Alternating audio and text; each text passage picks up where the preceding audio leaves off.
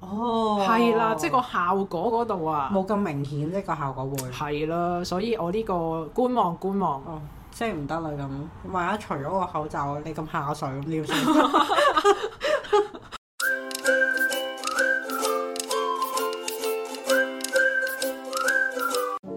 大家好，歡迎嚟到大露台，我係老味，我係 Canix，我哋會同你一齊分享生活大小事。有咩忙先？雙十一啊，係買嘢，今日錄音係雙十一，有咩嘢買？？啊買咩？咩都買下咁樣咯。係有冇瘋狂咁樣買？咁我冇，淨係即係學上次分享話齋，淨係買啲自己誒、覺得有需要買嘅嘢咯，哦，咁我都係，我哎呀，我未買我個雙眼皮啊！唔係買雙眼皮貼啫。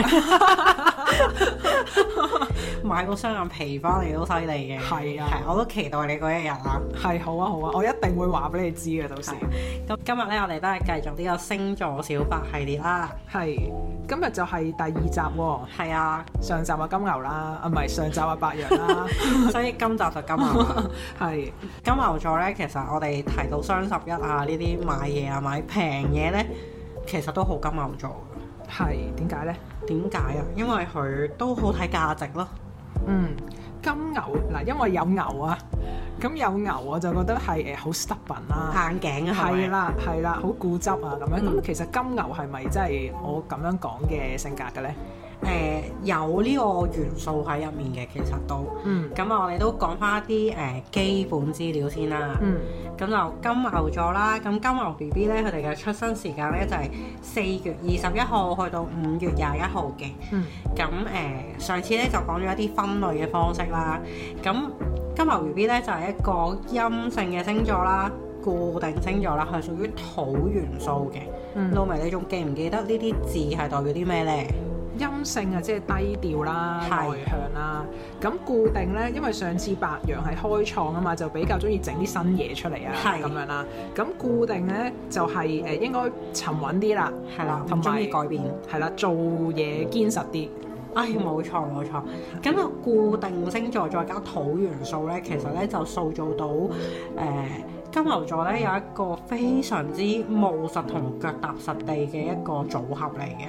嗯，好穩定啦，睇嚟金牛座。係啊，咁佢嘅守護星呢就係、金星。嗯，咁金星就係點樣嘅咧？其實，誒、一般誒、呃坊間咧就會形容金星咧就係、同愛情相關啦。咁但係其實誒、呃金星我哋可以去睇翻希臘神話入面誒維納斯女神嘅，嗯係啦。咁啊誒一般都係話佢靚啊，誒、係愛情嘅女神啊咁樣啦。咁其實嗯我哋再去宏觀少少去睇嘅時候咧，其實金星係講緊誒我哋嘅價值觀啦，我哋點樣去 judge 一樣嘢係有冇美感啦。我哋點樣先為之係舒服啦？誒、人與人嘅關係之間，我哋點樣去揾到一個大家都舒適嘅狀態，亦都係金星所掌管嘅。嗯，咁如果金星就啱啱講完啦，金牛頭先最 core 嗰三個誒誒、呃基本嘅資料亦都講咗啦。咁佢其實實際地佢嗰、個、呃、性格會係點樣咧？頭先講咗好好穩定同埋好穩陣啊嘛，係啦，係啦。咁誒，佢哋咧一般咧，大部分嘅金牛咧都係 EQ 比較高嘅，因為佢哋冇咁容易會俾人激嬲嘅。嗯，咁會唔會耐性啊嗰啲又會都係高啲咧？有佢好有耐性㗎。佢哋誒，呃如果你同誒、一啲金牛座嘅人相處得多嘅話咧，你可能會見到咧誒，佢哋咧係比較冷靜啦。跟住你同佢哋傾偈嘅時候咧，可能佢哋表達自己意見嘅時候，可能會比較有保留少少啦，或者含蓄啲嘅。咁但係同時咧，其實佢哋係一個都幾守承諾嘅星座嚟嘅。嗯，咁即係話佢其實誒同佢相處咧，就唔會係嗰啲好花俏啊、叮叮噹噹啊嗰啲人，即係相對比較實際啲、腳踏實地一啲，同埋可能係誒好樸實啊，係咪啊？係啦 係啦，好樸實唔 fans 嘅。死啦！我諗到林亞珍添。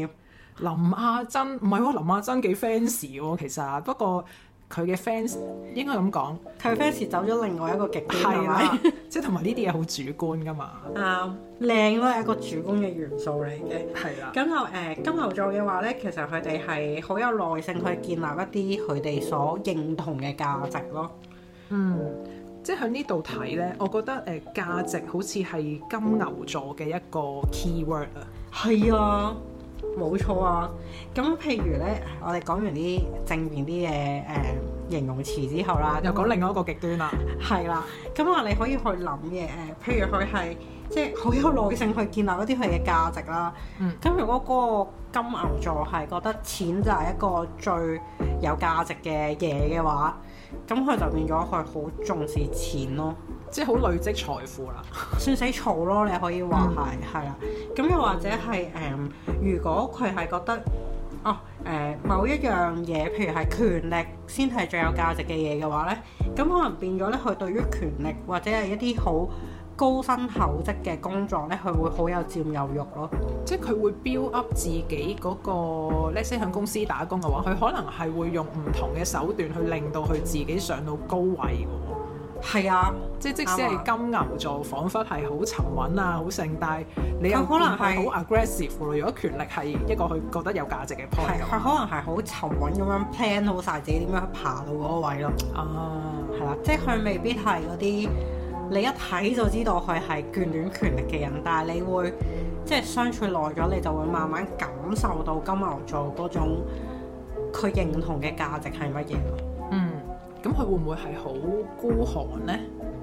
去到一個極致都會嘅，係咯，因為你話算死草啊、成啊咁樣，咁就即係可能孤寒人啦、嗯咁、但係會唔會孤寒自己呢？ depends on 佢覺得自己有冇價值咯。即係佢會使錢，又或者佢會投資啦，即係無論錢又好、時間又好、精力都好啦。嗯。心血都好啦，咁佢會投資喺一啲佢覺得值得嘅嘢上面咯。即係如果哦，今日你嘅伴侶係一個金牛座嘅話，你嘅伴侶都會去睇啊，而家我面前嘅呢個另一半係咪我中意嘅？係咪我覺得值得我去花時間心機去誒同佢一齊去建立一啲嘢嘅人咯？嗯，我令我諗起咧，誒、有人同我講過佢個朋友咧，就係、嗱，我唔知佢嗰個朋友嘅任何星座嘅，嗯咁、但係咧，因為我係突然間諗到嗰啲 character 咧係有啲似金牛座，咁我即管分享一下啦，就係佢嗰個朋友係女仔嚟嘅，佢嗰個老公咧就係極中意錢嘅。嗯，係啦，佢中意錢個程度咧係盲目咁樣儲錢，即係佢完全唔使錢。咁所以作為佢嘅老婆咧，係唔準使錢，嗱，佢應該係冇限制佢老婆點使錢，但係佢唔會使錢落去老婆度。嚇、而同時咧，自己亦都係極慳。嗯咁佢係直情係因為呢個慳得太緊要呢，佢哋個感情係好差嘅，因為嗰個老婆已經覺得佢愛錢嘅程度係多過愛佢自己，嗯咁、所以就令到誒、呃而佢係冇諗住改佢呢個性格嘅。誒有冇叫你個 friend 同個另一半探討下究竟結婚嘅意義喺邊？係咪就係合拼平稅可以 搞少啲啊？以為可能係喎、 即係可能誒、呃、為咗慳錢，即係結婚可能係慳錢嘅其中一樣一個手段嘢係啦，咁所以就可以結婚啦，因為可以慳錢。係啊，誒、呢、個就比較極端咯，但係有機會佢可能係誒、金牛座嘅特質好重啦，又或者係佢誒某一啲宮位嘅特質好重嘅，譬如你話佢好中意錢嘅話，可能佢誒、義工好多星都未定，又或者有啲好強嘅星喺嗰度都未定咯，咁就變咗錢係佢生命入面一個好大嘅課題咯。嗯，咁會唔會頭先你話金牛嘅星係金星？咁如果金牛座落咗金星嘅話，會唔會就係呢一種人呢？金星落咗金牛座。唔好意思啊，調轉晒。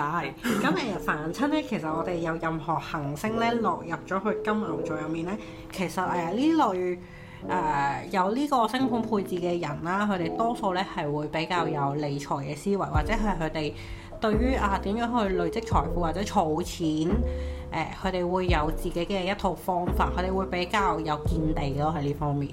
嗯金星喺金牛座咧，係一個誒、呃非常之好嘅位置嚟。我哋會話佢喺強勢位啦，因為佢嘅守護星去翻守護星座嗰度嘛。哦，係咪即係凡親？總之係誒、呃，無論咩星座，總之落翻去自己嘅守護星都會係好嘅呢？係啦，守護星去到行到去自己嘅守護星座嘅話呢，咁佢就為一個強勢嘅位置啦。咁但係當然啦，我哋都要去睇翻嗰個行星嘅吉凶啦，或者佢係誒有啲咩特質嘅。即係譬如我誒、呃太陽行到去獅子座咁樣，咁佢可能就係一個哎呀呢、個世界就係我嘅舞台啦咁樣啦。嗯，咁當金星行到去金牛座嘅話咧，通常咧誒呢類人咧，佢哋就會有一啲特質嘅，譬如係佢使錢嘅時候啦，佢會係使喺一啲自己覺得值得攞嚟享受嘅地方啦，可能係錢誒、呃可能係食嘢啦，可能係靚嘅嘢啦，可能係一啲感官嘅享受，音樂啊、藝術啊呢啲感官嘅享受咧，其實都係一啲好金牛座嘅或者金星嘅一啲誒、呃、範疇嚟㗎。嗯，咁即係呢個配搭嘅話咧，佢係會感官上嘅享受都會明顯一啲。或者比較重視咯。阿露眉你都係金星係金牛座嘅， Oh yes，係啊。咁啊誒都爆少少料啦。阿露眉咧誒其中曾經同我分享過一啲事咧，我都覺得誒成、件事咧都係好金金牛座嘅。嗱當然啦，佢作為一個捨斷離達人嘅時候咧，佢呃誒使錢咧，佢真係會即係佢會諗清楚先使，佢唔係嗰啲。好亂使錢嘅人啦，狂性大發嗰陣另計啦，我唔知啦吓，咁但係當佢好有 planning 去買一樣嘢，或者佢有想法要入手某一樣嘢嘅時候呢，其實呢，你係會見到阿露眉嗰個思考嘅過程，係啊又或好者金牛嘅係咪啊？誒、都幾嘅，我覺得，因為有陣時同佢傾開啊買啲乜嘢嘅時候，佢可能會同我誒、分享好多入面嘅知識啦、誒、先唔好提嗰啲咩營養啊、濕平衡啊嗰啲先啦，我哋講啲落地啲嘅嘢。嗯露媚曾經同我分享過買 high 腹肌嘅嗰個心路歷程，哦，嗰、個心路歷程呢，我覺得佢簡直係一個 high 腹肌嘅專家咁滯。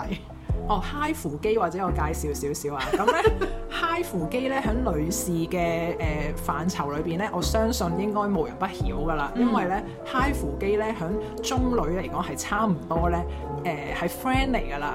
咁因為點解咧？因為皮膚好朋友，係啦，因為佢係可以令到你簡單啲嚟講，唔好講太多嗰啲 scientific 嗰啲嘢，就係、令你收緊啊成件事 firming 啊，咁你都知中女係下垂啦，係咪先？又有紋啦，又誒、呃流失呢個膠原蛋白啦，又雙下巴啦，又咩啦咁樣啦。冇晒啲線條啦。係啦，咁 high 腹肌咧就可以幫你改善翻頭先所有呢一類問題嘅。咁嗱，high 腹肌咧之前咧變咗美容嘅科普啊，而家咁 high 腹肌之前就淨係可以喺美容院做啦，或者係高級嘅一啲貴價啲嘅療程啦，上萬。即係唔係上萬，係上幾多萬一次嗰啲啦。咁而家咧科技昌明啦嘛，家用 high 腹肌都出現啦。係。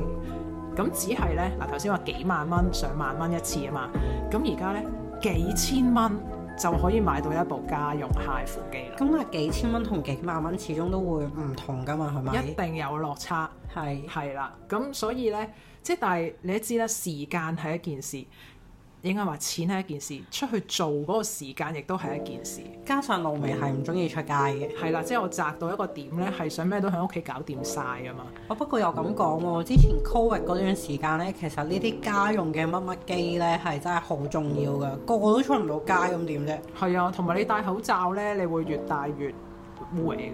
咁咁 所以即係你一除罩嗰一下，哇乜你咁下垂嘅咁樣，哇，咁好唔掂㗎好嘛，係咪傷心啊！聽到呢個即係我避免人哋咁樣同我講，咁所以我就要買 high 腹肌咯。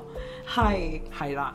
咁我買 high 腹肌嘅時候咧，就當然要睇佢牌子啦、價錢啦、功能啦、誒、效果啦咁樣啦，同埋有冇信用卡優惠啦，係幾金牛啊咁 樣，即係一個 high 腹肌所有完全包圍三百六十度嘅嘢咧，我都諗齊㗎啦。啊嗰陣時呢，我印象最深刻呢係阿露媚同我分享話啊，如果買一部機呢，佢有幾多發可以打啦，跟住又有唔知咩幾多個頭啦，又唔知咩嗰啲，即係嗰個強度又點點點啦。其實係我聽完呢，我就唔係好明嘅，但我就即係聽完成個感受就係、哇！呢、個女人呢，真係好深思熟慮先使呢個錢咯。係啦，係天羅地網式嘅思考、分析、research 之後，再買一部機翻嚟嘅。佢唔係嗰啲平時誒傾其他嗰啲是但啦咁啊樣嗰啲，係啦，即係誒、一陣 lunch 食咩是但啦、魚蛋粉啦嗰 啲，係。但係呢部機完全唔係呢種思維。係，佢係經過精密嘅計算，係啦，誒、就頭先所講嘅任何嘅誒、效果咩性、錢咩性嗰啲咧，計完啦，係啦，諗晒啦，然後就買咗翻嚟。咁啊，你都知啦，都都係諗完買完翻嚟試先知實情係咪嘅。係係啦，試完之後發現咧係我理想嘅效果嚟嘅。嗯咁於是我就再將呢件事咧，我自己做完之後覺得效果非常之好啦。咁於是我就向我所有識嘅女性朋友都作出呢個分享，作出一個推介，我唔會係話分享，係推介嚟嘅嗰個。仲要係俾佢哋放題式試做。係啊，好開心㗎，所以係啦，即係咧嗯金牛座頭先話對有價值嘅人都大方噶嘛，嗯其實。我對我嘅女性朋友咧都好大方，俾佢哋誒任用我嘅 high 扶機嘅。多謝你，我我呢世覺得自己好開心係啊啊！真係好正啊！我 high 扶機我喺度就唔講係邊部。誒，你你唔小心，下次用嗰陣唔小心影一影咯。係，其實我好似出個 post 嘅，即係我都無私分享嘅。嗯，哎佢嗱、又出新嘅一代啦，咁誒，但係你舊嗰部用晒啲發數未？未啊未啊，佢新嗰部咧嗱，我有少少心動 research 係啦，因為我我而家個頭咧就計發數噶嘛嗯，咁、用完就一定要買翻先至可以繼續啦。嗯，咁但係咧買翻個頭都係幾千蚊一個頭喎。係，係啦，咁佢喺新一代咧，嗰啲線數咧係無限㗎。哇，哦即係可以任打嘅。任打係啦，冇錯任打。咁但係又係過萬蚊一部啦。咁所以我就一嚟呢，就用晒自己嗰啲線數先啦。嗯，咁二嚟呢，就係睇下佢有冇優惠啦，新嗰部。係。咁但係三嚟呢，佢嗰個發數個深度冇咁高啊。哦，係啦、即係個效果嗰度啊。冇咁明顯，呢個效果會。係啦，所以我呢個觀望觀望。哦，即係唔得啦咁。萬一除咗個口罩，你咁下水咁 點算？可能要真係去翻 salon 嗰度做咯，即係幾萬蚊一次嗰啲啊。可能不哦，過我覺得誒呃喺屋企可以 keep 到咧，其實都 OK 嘅。係啊，都幾明顯嘅嗰個效果，我覺得。係啊，一用即刻有效果喎，屋企機。簡直係一個 magic。係啦，我哋翻翻嚟，我哋唔好再探 討 high 扶。金係呢個係誒金牛座對於 high 扶機嘅購買個分享，咁大家可以誒、呃即係從中諗到金牛座對於購物嘅時候嘅嗰種思維模式，心路歷程啊，係係啦啦，一個嗰種網狀式嘅分析，睇下佢值唔值得購買咧，就係、大約咁樣啦。係啦。嗱，頭先我哋講咗好多金牛座嘅一啲特質啦，譬如係啊，佢好冷靜啦，EQ 高啦，佢可能係比較有保留啦，又或者係佢好有韌力啦，好有耐性嘅。嗯。咁對於價值啦，好有自己一套想法啦。咁阿路明，你會覺得啊，如果即係擺一個職業落去嘅話，你覺得金牛座最似係咩職業呢？金牛座頭先講都好計算噶嘛，其實咁計數啫，係啦，所以會計師就係嗰個我覺得金牛座嘅代表職業啦。嗯，因為咧會計師咧，其實我覺得即係咧，即係喺商業嘅範疇啦，即係你一間公司，梗係一個即係要有計數嘅人啦，會計啦，誒、要有 product 啦，你賣咩即係 service 或者 product 啦，即係 product 嘅人啦，同埋 sell 嘢嘅人啦，即係 sales and marketing 要有呢三個元素先可以整到一間公司出嚟㗎嘛。咁所以會計師既然係一種咁有即係咁 core 嘅元素嘅職業嘅時候呢，咁我覺得佢好金牛就係因為佢要拜計數、拜數字呢去定立公司嘅方向啦，要分析啦，要以數字為嚟講，佢係要好冷靜去睇盤數，去誒話俾 partner 知或者話俾老闆知啊，公司而家嘅情況係點，project 未來嘅方向係點。咁呢啲呢係誒好冷靜嘅人或者好沉穩嘅人先做到嘅。嗯，咁同埋咧，相對 sales and marketing 嗰啲嘅工作咧，佢真係比較 lay back 少少嘅工作崗位啦。內向啲嘅，嗯係啦，低調啲嘅，係啦，但係又好重要噶嘛。咁所以我就覺得咧，誒、會計師係好金牛嘅，哇！你呢個想法都幾好係嘛？喎。係啊，係啊，因為我覺得會計師真係將金牛嘅嗰一個特質咧，全部嗰啲價值啊，係啦，可以中立啊，顯示晒出嚟。嗯，都幾好，幾好。好啦，咁啊，阿老尾哋嘅心目中咧，就覺得金牛座咧就最似嘅職業咧就係一個會計師啦。